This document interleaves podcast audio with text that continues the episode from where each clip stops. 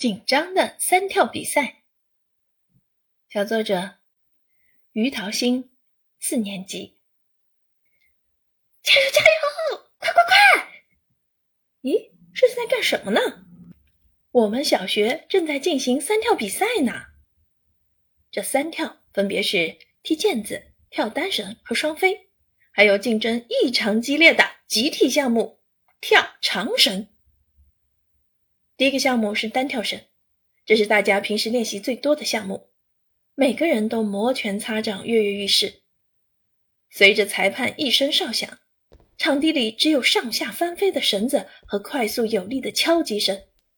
转眼间，又是一声哨响，一分钟的比赛结束了。我以连跳二百二十六个的超常发挥完成了比赛。稍作休息后，我们又来到了双飞的赛场上。双飞可算是我的强项，可越是擅长就越紧张。比赛快开始了，我双腿发颤，手心冒汗，跳绳都好像要从手里逃走。可当我来到比赛位置上，心里只剩下想为班级争光的使命感。比赛一开始，我就连贯而有力地跳了起来。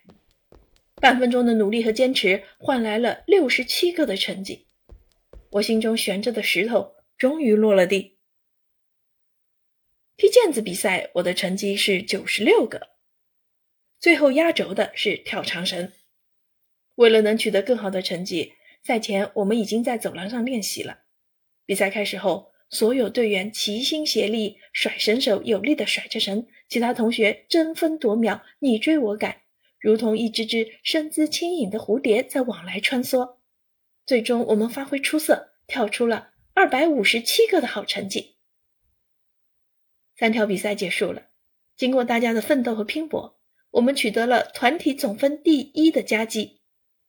虽然有些疲惫，但我的心里却像吃了蜜一样甜。